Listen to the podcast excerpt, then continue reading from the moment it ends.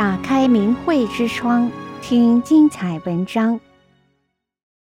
世界罕见的琉璃建筑，永乐大帝的人间仙境。明朝永乐大帝朱棣，公元一三六零年到一四二四年在位的时候，下令修建了南京大报恩寺琉璃宝塔、武当山道家建筑群、北京故宫。这三大建筑的共同特点都是大量采用琉璃，色彩鲜艳、绚丽、明亮、有光泽，与淡雅的青瓦白墙建筑有很大的不同。我们先来说说永乐琉璃宝塔。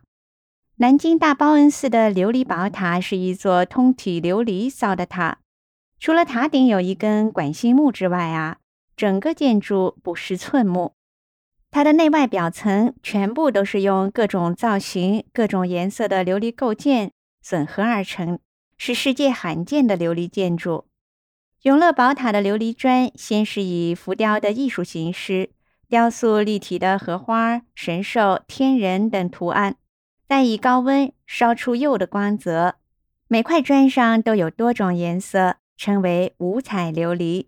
琉璃砖上呢，有长着翅膀的天人。天马、天羊、威武的狮子、温顺的大象等神兽，还有汉旦、荷叶，看上去栩栩如生，精美绝伦。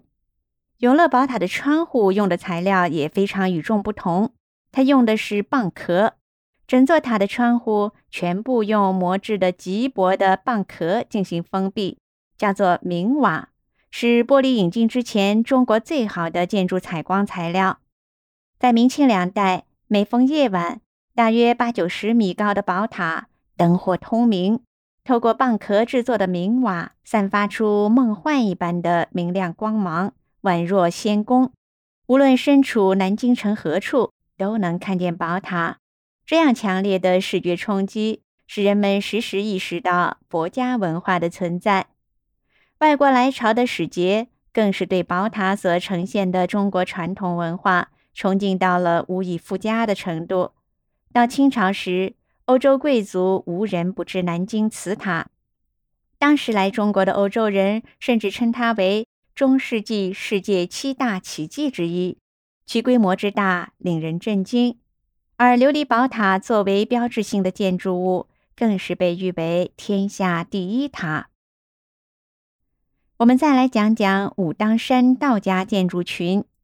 永乐大帝朱棣敕建的武当山道家建筑群，大量采用了蓝色的琉璃瓦，孔雀蓝的琉璃瓦呈现出非常漂亮的宝蓝色泽，在清净自然的群山中，别有一番韵味儿，展示出道家的殊胜。所以，我们看到武当山道家建筑群，不但清净自然，也有碧瓦重檐、雕梁画栋，壮观殊胜。大家知道明代人喜欢道，这也可以从永乐大帝敕建如此规模巨大的道家建筑看出来。让人惊奇的是啊，重檐叠机上的铜马是长着翅膀的，这马的嘴里还能吐出雾。道家圣地处处有奇观，这也是神有意传给人的，让人对神生起敬仰之心。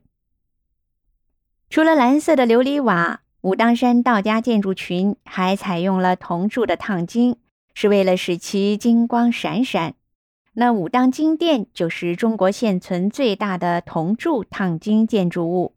虽然经历了五百余年的风霜雪雨、雷电侵袭，至今仍然是金碧辉煌、绚丽如初。金殿呢是分件铸造的，榫卯拼焊，连接精密，浑然一体，结实牢靠。和永乐琉璃宝塔的分件铆拼建筑方式呢是一样的。像这种结构，如果有一个部件的角度大小有丁点儿偏差，都会拼接不上，所以非神思妙算是造不出来的。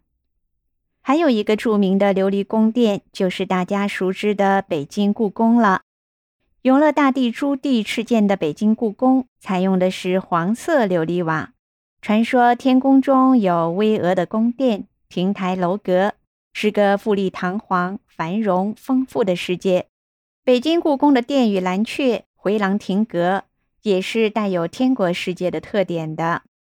所以我们可以看到，北京故宫大气恢宏，无论是琉璃瓦还是雕梁画栋，色彩上都呈现出非常鲜艳、明亮、富丽堂皇的特点。永乐大帝敕建武当山道家建筑群和南京大报恩寺琉璃宝塔，比建造自己的宫殿北京故宫更舍得花人力时间，是因为啊，以艺术的形式赞颂神佛，无论花多少人力财力都是值得的。人类可以用巨资胡作非为，花天酒地，那为什么不可以用巨资为神佛建神殿佛塔呢？朱棣不酗酒，穿补过的龙袍，有灾必震，勤政爱民，国力强盛。他愿意用最好的建筑材料、最精美的艺术形式，建造道家建筑群和佛家琉璃宝塔，以期展现神佛的辉煌。因为只有神佛才配享有最高档的建筑。订阅明慧之窗。为心灵充实光明与智慧。